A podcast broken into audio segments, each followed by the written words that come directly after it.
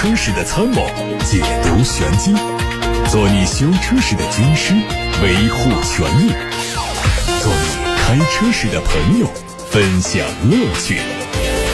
调频九二七，傍晚六点半，董涛说车，只和车友在一起。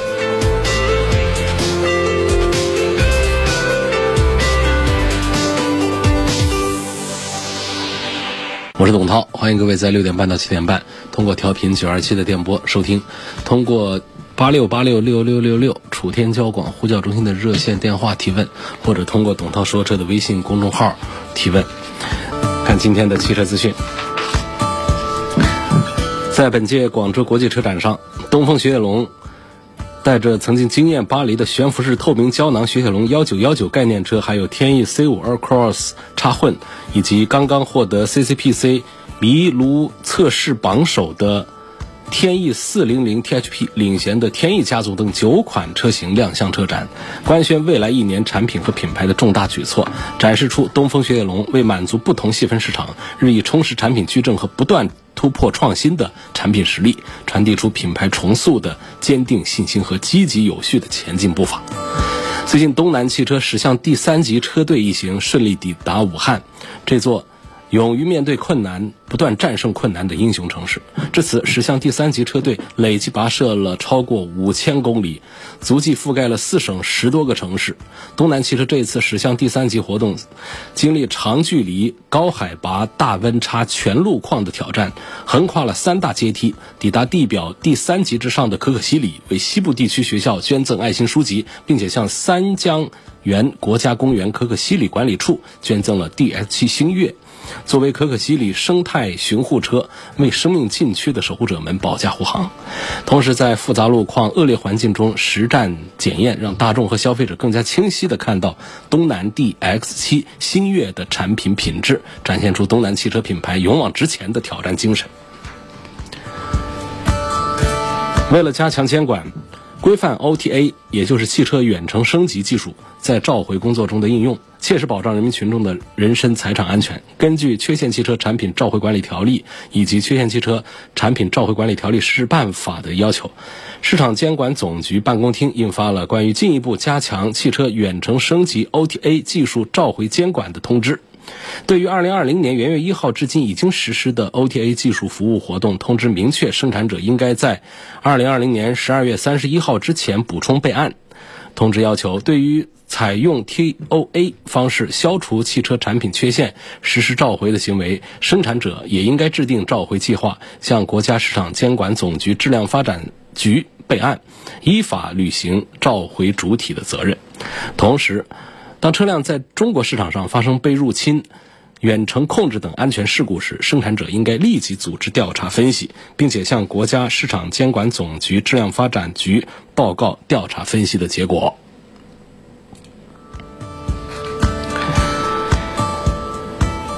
日前有媒体报道说，官方渠道的全新丰田 Super 预计在明年年初正式上市，配额只有三百台。它是基于全新宝马 Z4 打造的，并且用上 2.0T 和 3.0T 的动力。业内人士透露，目前部分经销商给出加价三十万元的提车标准，但目前官方还没有正式发布售价，因此对于新车的最终落地价，目前还并不清晰。根据微博认证汽车博主的透露，目前 Super 经销商的落地价格已经出来，3.0版本卖到了七十六万。多二点零车型也卖到了六十六，从报价来看，这个加价的幅度是相当大。这两年，广汽本田和东风本田的双车战略不断完善，目前已经投产了包括皓影、CRV、雅阁、Inspire 等多款产品，而全新思域也将分别在两个合资公司进行投产。广汽本田工厂开始对代号为。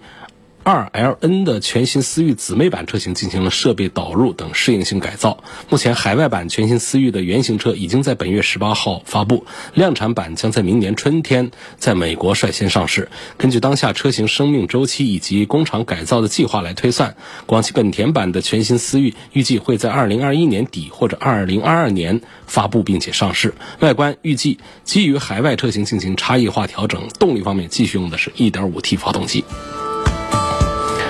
北京现代官方传出消息，新款的 X 三五将在下个月上市。作为中期改款，新款的 X 三五的外观做了很大的变化，前脸改成了蜂窝状，两侧加入了竖状的日间行车灯，车尾是带上了插混字样的贯穿式的装饰面板，整体的风格是更加的年轻。之前。华为公司的内部网站发文称，正式把华为智能汽车解决方案 BU 的业务管辖关系从 ITC 业务管理委员会调整到消费者业务管理委员会。华为再次重申，华为不造整车，而是聚焦 ICT 技术，帮助车企造好车。作为智联网。汽车的增量部件提供商，华为在文件中还表示，以后谁在建言造车干扰公司，可以调整岗位，另外寻找岗位。现在开始回答大家的选车用车提问，八六八六六六六六正在开通。董涛说车的微信公众号的后台也可以图文留言。今天的第一个问题来自于易先生，他问哈弗 H 六的二代铂金冠军版 1.5T 和吉利博越的。1.8T 的智联版，问这两款车该怎么选？还问这个二代铂金版的哈弗 H 六啊，这车有一个高功率，有一个低功率，这高低功率都有什么区别？所有的厂家啊都喜欢做这个高低功率，高低功率的区别呢，实际上发动机的主体它都没有什么区别，呃，所有的东西都来自于它电脑的调教，有的会甚至于同一个发动机啊能调成三个不同的动力出来，高中低。那不同的功率，所以在这个有一些产品上，它这个整个硬件不做任何的变化，只是在电脑的程序上做一些调整，就会出现一个一百七十匹马力，一个一百五十匹马力，啊，就是这样的一个区别。连发动机的这个型号啊，都是细微的一些区别，所以基本上呢，我们可以忽略它们之间有多么大的一个呃不同，肯定是有不同，但是这个。区别非常小，我认为哈弗 H 六跟吉利的博越两个产品在一起做对比的话，我还是赞成哈弗 H 六要多一些，更多的销量会带来更低的成本，尽管企业的利润也可能会更大一些，但是我们消费者得到的实惠也显然会更多一些，而销量低的这些产品呢，虽然说厂家可能挣的钱也少一些，那同时我们消费者，他的购车成本也会高一些。这个跟它的实际卖价无关，可能同样都是卖价十万块钱的产品，一个销量大的，它的成本就要比销量小的要低出不少。那么我们消费者这边呢，就可以得到实实在在的优惠。销量更大，还带来一个好处就是后期的保值更好。吉利博越的销量也不低，但是跟哈弗 H 六这个冠军销量比起来，那还是要差得多。车本身上，你说区分有多大？我觉得不存在说谁比谁明显的好多少，我仅仅是从这个，第一是买车划得来，它的厂家的这个制造成本低，性价比会高一点；第二呢，就是后期的保值稍微好一点。这个角度上，我推荐了哈弗 H 六，不代表说这哈弗 H 六在车本身的产品力啊、配置啊各个方面都比这个吉利博越要好一些。好，我推荐了 H 六。汪先生的问题是希望分析一下吉利的 icon。和红旗 H 九这两款产品，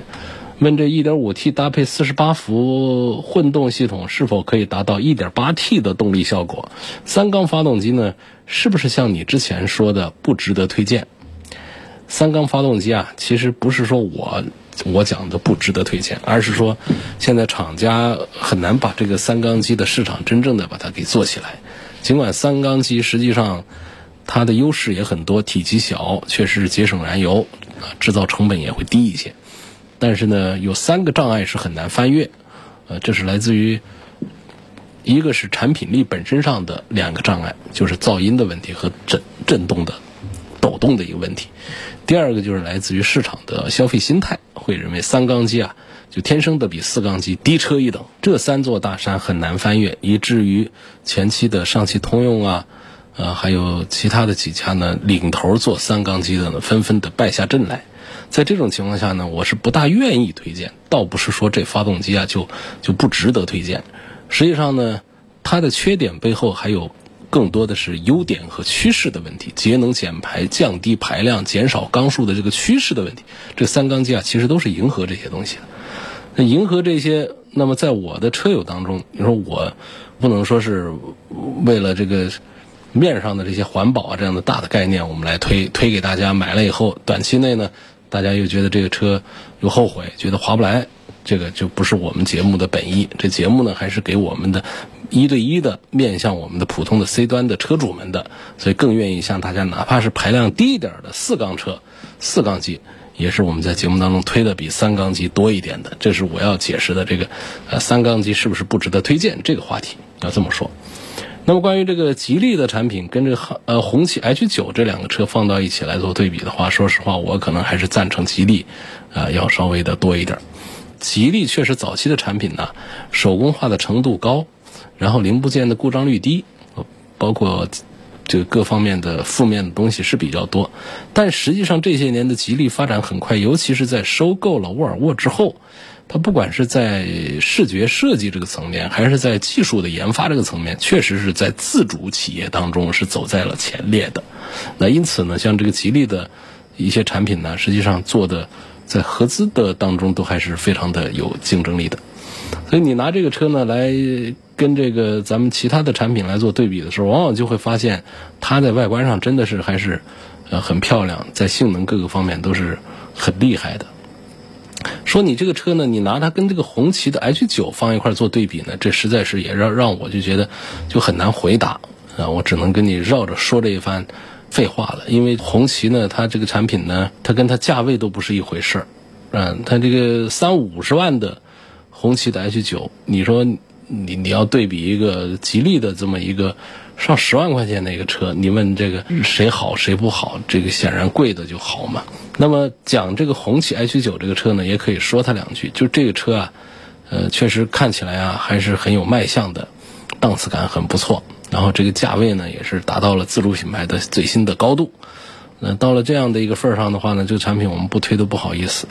但实际上呢，据用了这个新一代红旗的这些用户们反映啊，就是它的故障啊，还是搞得像一个自主品牌，还是没有说就像一个三五十万的一个豪华车一样的那么的用的踏实放心。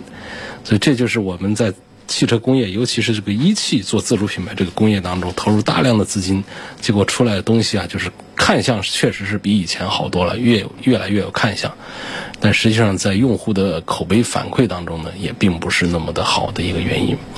而相反讲，这个像吉利的这么上十万块钱的产品，可能做的要更加的成熟一些，只是说它这是一个三缸机，又回到了刚才我对三缸机的这个看法上去。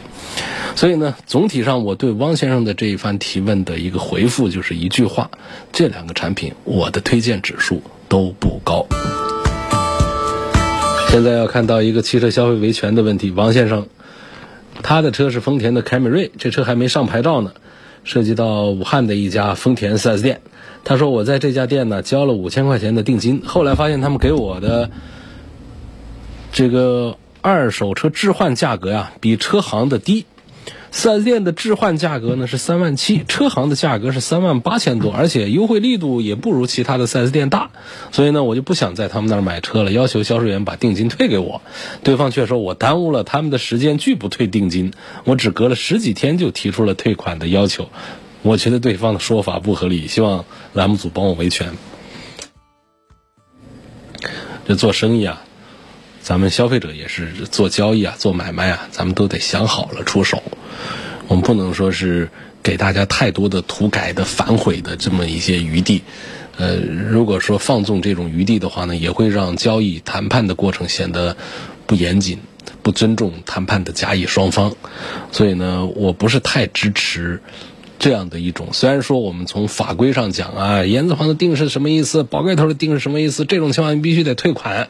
是这么说啊，那是理论上的，但是呢，我们是落地的，是在地面上行走的每一个活人，所以我们在处理这样的投诉的时候呢，我有时候可能还会呃说一些这个这样的观点呢，就是比较私下的观点，也在节目当中呃把它传播出去。可能这消费者王先生听着并不是太高兴。我前面已经说了，就是我们的谈判过程还是要慎重一点，不能说。我先跟你这么谈着，我这价格搞得不到位的话呢，我就找媒体去把这个定金再把它给要回来收回来。就是如果对方确实付出了一些成本的话，合情合理的一一一些这个支出啊，我们这边还是消费者这边还是要考虑到这种情况。所以每一家店呢，它不一定是说我承诺这是最低价，如果他没有承诺的话。那么这个市场上的这个谈判行为啊，它就是一个比价的，也是一个内在的一个悄悄的比价的一个过程。你谈的不如其他店低，这其实并不代表一定说这家店在欺骗你或者侵犯你的合法的权益，除非他承诺我是武汉全城最低。然后我们又拿出证据来证明了这回事儿，否则的话呢，它其实就是你没谈赢。到后来你又发现，不管是收你的二手车的价格贵了，还是给你的新车的价格不够便宜，其实这都是你谈判不是太成功所导致的。你就这样就反悔你们的协议，这个就显得太片面。我们再来看一个留言的问题，莫先生他反映的车呢是标致五零零八，涉及到武汉的一家 4S 店。他说，二零一八年九月二十五号提的车，刚提车就发现自动尾门打不开，换了很多次配件还是没修好。之后又出现方向机异响，行驶过程中发动机失去动力等问题。四 S 店说发动机故障是喷油嘴有问题造成的，但是更换之后还是没修好。车子因为各种故障，每个月要去四 S 店修个三四次。我向四 S 店提出换车，四 S 店和厂家不同意，表示只能按照二手车折价出售，再换新车。方向机异响和发动机的问题呢？我听说是这款车。车的通病，我身边有开这款车的都有这情况。于是我向国家质检总局申请召回，国家质检总局回复说，因为申请数量太少，无法召回。希望节目组能够帮我维权，这涉及到一些常识的问题啊，给陌生人普及一下。就这个召回啊，它不是说我们有一位消费者申请召回他就召回，召回呢。通常来说分两种，就是国家强制要求企业召回，还有企业主动召回。但是我们国家百分之九十九点九九的每年几百起召回，知道吧？原来我在节目里还经常会播报一下召回的新闻，后来播不过来了，一天一大摞，全是各种召回，大的小的，有的没的都在都在召回。所以召回呢，实际上成了厂家解决问题的一个方案，同时呢，也是有时候会成为厂家一个给自己。这个形象上做一个正面的提升包装的这么一种一个工具了，就是有一点小事儿呢，好像涉及一丁点安全，然后就大张旗鼓的来做一个召回，实际上大家都知道那个事儿其实并不重要。但真正如果说有一些什么涉及到安全隐患的一些难以解决的一些问题的时候，打死他都不做召回，他都不承认这个事儿。所以说这些铺垫的意思呢，就是我们一个消费者说，我跟国家质检总局打一份报告，申请对这个车进行召回，那总局是不会召回的。那总局他会在统计到一定数量，这个数量它是它不是讲一个绝对数量，它通常讲的是就是相对这个车的产销量的一个占比数量，说这个车销量极低，总共全国卖了十台车，就有五台车出现了故障问题，那这车它就得召回了。他说这车它。他他有一千个人在反映问题，但是呢，他卖了五百万台，可能这还没有构成这个总局召回的这么一个呃条件，所以这是一个一个基础的一个常识的问题啊，就是确实总局的回复是标准的，他说因为申请的数量太少，无法来通知企业做召回，所以这是我要向莫先生普及的这一个点。那么第二个点呢，就是。同一个故障几次修不好之后该怎么办？这涉及到一前一后。前面呢就是修几次修不好，那么一般来说呢是按照汽车三包法规啊，在这个三包有效期之内啊是同一故障修五次弄不好的，还有这个故障的，那可以提出退换车的要求。所以你现在呢不知道有没有足够的证据，比方说维修工单呐等等累加到。像集邮票一样的集集到了五次，这问题还存在，所以这是第一个条件。第二个呢，就是达到了五次走之后，达到五次之后啊，他也不是免费换新车的，所以店里给你这个解释啊，似乎也说得过去啊。他说按照二手车折旧出售再换新车，这话是一个通俗的口头表达啊。但按照汽车三包法规上面，它是有公式的，那个公式啊可坑爹。基本上我深入的研究过、实测过。就发现它是精准的，能够计算出你这个车的二手车残值的，它也就是一个二手车的一个卖价了。也就是说，你这车二十万买的，开了几年之后还值十五万，对不对？如果这个车要做就是退换处理的话，厂家收回的话，不是说还按二十万给你还钱的，而是说根据公式的算法，就是一个二手车的一个市场残值，还值十五万就给你十五万了。是这样来退换车的，就是有条件退换车的，无条件无费用退换车只发生在购车六十天或三千公里之内的四大严重安全隐患故障现象下。所以你这种情况呢，它是属于三包期之内，但是呢又是在六十天和三千公里之外的这么一种非。免费无条件退换车的情形，那么 4S 店给你的口头解释呢，差不多就是按照二手车的折旧出售再换新车，就这么一个情况。呃，虽然说这是方向机呃方向异响和发动机的这么一些严重的问题，虽然说它也是一个通病，所以从目前来说呢，店里没有拒绝维修，那它没有明显的侵犯我们的权益，它没有明显的违反三包法规，只能说呢，咱们。抱怨这个车子的毛病不少，啊，品控不好，你只能这么说它了。所以这是我给莫先生的一番解释。因为这些留言呢都是发过来，我提前没有办法看到，就发过来，我马上眼睛一边读一边大脑里面来过来给答案，不一定准确啊。我下去还会再研究，如果有。说的有出入的地方呢，我会跟莫先生在私底下取得联系。下面新的问题问这个我的车呀，这水温呢不到一百度，这个正不正常？这这就正常了。你要到一百度，它就不正常了。谁跟你说水温是一百度啊？它一百度可不就开锅了吗？我们开水就是一百度啊。当然，这个水温呢，说是水温，其实是冷却液的温度啊。冷却液本身它的沸点。嗯，它是高于一百的，它不会让它轻易的开锅的。一开锅一蒸发，那我们车不散热问题，那不就出麻烦了吗？所以它的水温是高，它的沸点是高于一百的。不过呢，它不会让它高于一百，它在这个循环的过程当中，它会通过继电器来控制风扇的运转呢，循环大小循环的，它会让它控制在九十度左右，这让我们发动机在一个最好的一个温度下工作，低了也不行。太高了也不行，就在九十度左右是正常的啊，八十多也有，有的车是八十多，所以你看到它没到一百度，这反而是一个很正常的，就是在九十度左右，这都是正常的。对于我们很多的车都，所有的车都是有效的啊。当然，我们的这个水温表有时候也不准，左一点右一点都不用太紧张，你就要注意，如果顶到了一百的话，可能就是不正常；大于一百，那就铁定是不正常。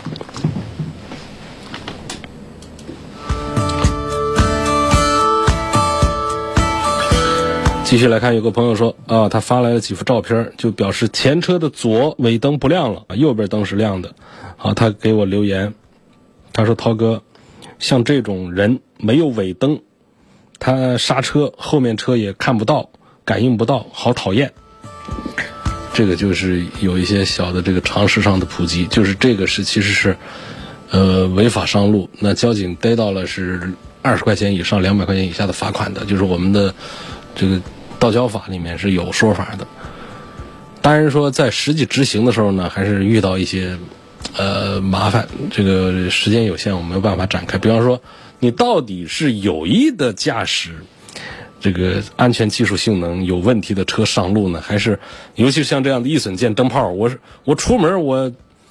我这个灯泡是好的，我在路上这灯泡坏了，你说这个我不是有意的违法，所以是不是可以低一点处罚或者免于处罚？所以这就是有争议的一个点，是不好弄的。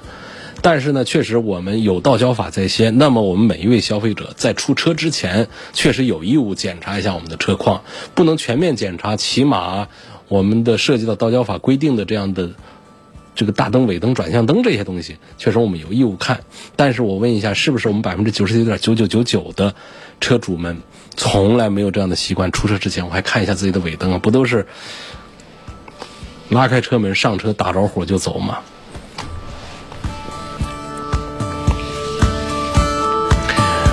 什么是正确的？有时候数字就是正确的数量。当一个数量累积到一定的。量之后，它可能就会成为一个常理的一个正确的东西了。今天就说到这儿，感谢各位收听和参与晚上六点半到七点半直播的董涛说车。